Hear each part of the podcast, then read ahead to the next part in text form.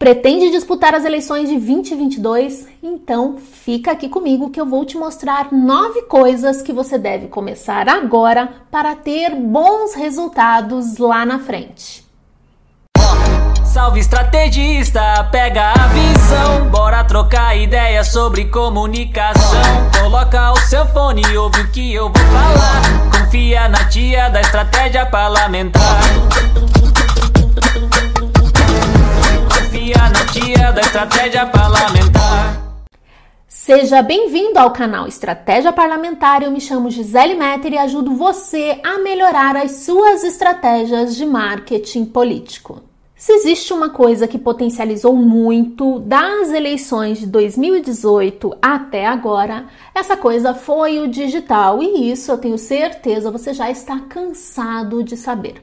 Talvez o que você não saiba é que você deve começar agora a se posicionar para ter bons resultados lá na frente, para que quando você chegue em período de campanha, não exista aquela clássica do só aparece em período de eleição. O objetivo deste conteúdo de agora é justamente fazer com que você tenha consciência de que precisa criar conteúdo agora, não somente para ter ali um acervo de ações, mas principalmente para fortalecer a sua imagem frente a potenciais eleitores e também para ampliar a sua mensagem para você ter cada vez uma maior audiência e assim, quem sabe, pessoas engajadas naquilo que você tem a dizer. Mas de nada adianta você saber de tudo o que precisa ser feito se você não tiver disciplina para aplicar cada ação. Então, meu primeiro conselho é que,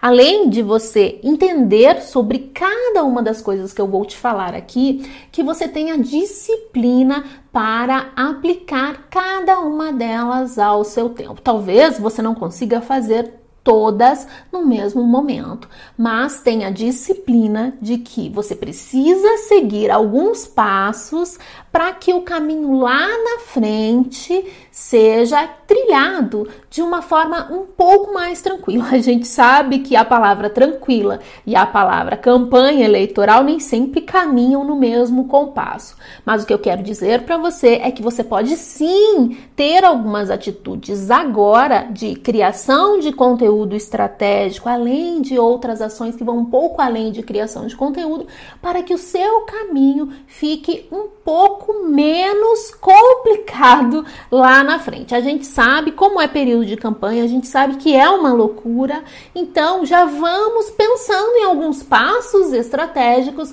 para que lá na frente a nossa mensagem fique ainda mais certeira. Então, sem mais delongas, vamos para as dicas. E a primeira parece muito óbvia, mas o óbvio também precisa ser dito, que é Crie conteúdos. A primeira coisa que você tem que fazer, que você tem que estar fazendo agora, é criando conteúdo para as redes sociais e para os seus canais próprios. Se você tiver uma lista de transmissão, por exemplo, é importante que você tenha essa constância. Mas não é simplesmente criar um post e jogar lá só para ter um conteúdo. Você precisa ter um objetivo do seu conteúdo. Aí a importância de você ter um calendário. Então pense em fazer projeções com objetivos muito claros, com metas muito bem definidas e claros sempre muito atingíveis. A partir disso, você começa a criar conteúdo com propósito. Reforço mais uma vez: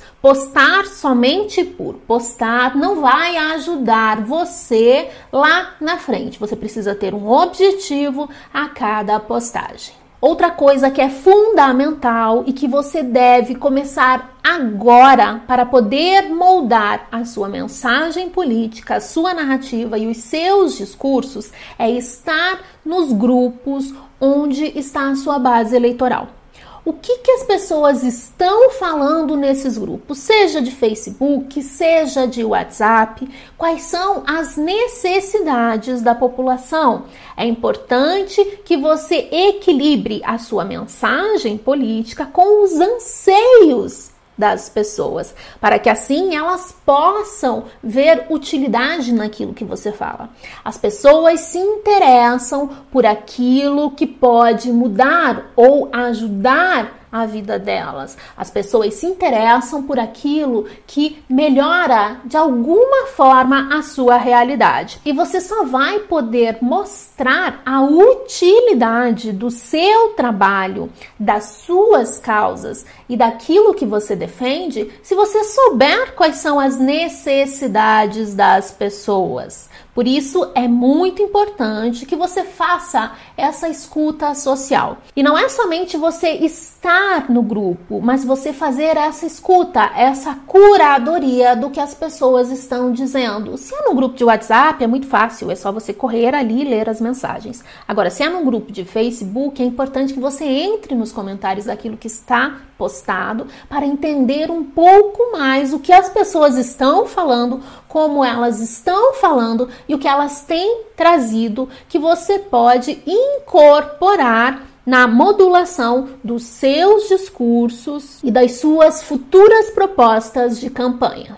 E já que falamos em narrativa, uma outra coisa que você deve fazer agora é testar a sua. Testar como é você levando conteúdos curtos, levando conteúdos mais longos, para ver como é que as pessoas reagem àquilo que você fala, para ver como é que as pessoas reagem à forma que você fala, para saber como é que é a aderência ao conteúdo da sua narrativa. Dessa forma, você tem mais tempo para adaptar essa narrativa. E aqui eu já deixo uma dica. Você tem que também trabalhar conteúdos persuasivos. Você tem tempo para testar isso, você tem tempo para desenvolver essa habilidade.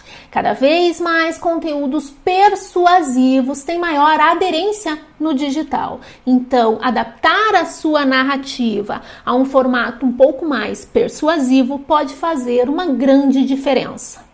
E assim como eu falei da importância de você testar narrativas, quero reforçar a importância de você utilizar diversos formatos. Hoje o digital oferece uma gama imensa de formatos que você pode testar a sua narrativa.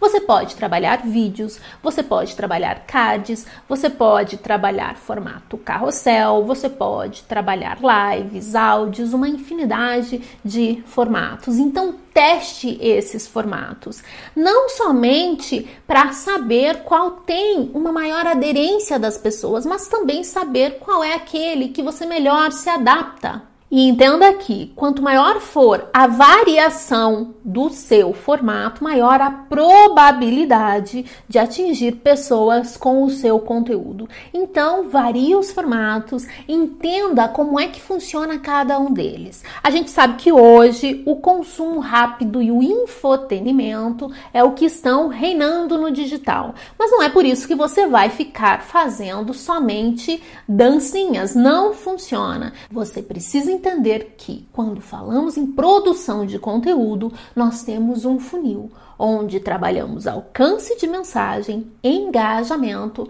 e conversão. Então é preciso sim que você produza conteúdos mais aprofundados para que você possa engajar as pessoas para que lá na frente elas possam converter não somente para canais próprios, mas também naquilo que mais importa no período de eleição, que é o voto. Outra ação que você deve tomar agora, e essa eu quero frisar muito porque ela é importante e poucos políticos ou futuros candidatos dão a devida atenção, que são os anúncios. Você pode agora começar a construir públicos para atingi-los lá na frente. Hoje, quando falamos em Facebook, aqui quando eu falo Facebook é Facebook e Instagram, eu consigo criar públicos para utilizar daqui um ano. Então, até um ano eu consigo utilizar os públicos que eu estou criando. Se você começar a criar agora esses públicos, você vai poder atingi-los com a sua mensagem lá na frente. E é um público mais quente, porque é um público que já teve contato com a sua mensagem. Então, o que você deve fazer agora é criar anúncios para aumentar a sua audiência, claro, para conquistar novos seguidores, para ter maior engajamento, mas também com o objetivo de ter públicos segmentados para lá na frente você poder rodar anúncio para esse público e lembrá-los que eu estou em campanha. Lembre da máxima da política: quem não é visto não é lembrado. E no digital, com anúncios, você pode não somente ser visto, mas ser também lembrado pelo público que muito provavelmente dará mais atenção para a sua mensagem do que aquelas pessoas que nunca te viram na vida. Então, comece a considerar criar públicos para atingi-los com anúncio no período eleitoral. Outro fator essencial que você não deve deixar de lado é criar uma lista de transmissão.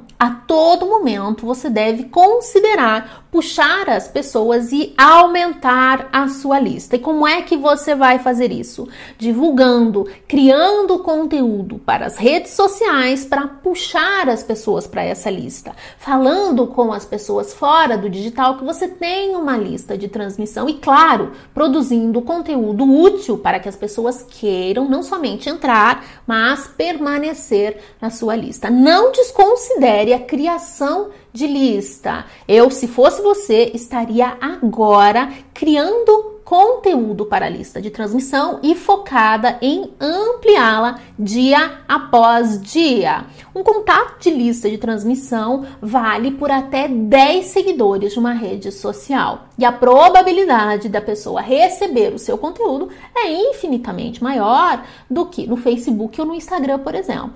O que nós temos hoje no Facebook e no Instagram é uma distribuição de em média 10% do seu conteúdo para os seus seguidores. Já numa lista de transmissão, não. O envio é direto, tem um caráter mais personalizado e assim gera uma maior proximidade. Então, Crie sua lista de transmissão o quanto antes e procure ampliá-la dia após dia. Isso vai ser um grande diferencial para quando você entrar em campanha lá em 2022.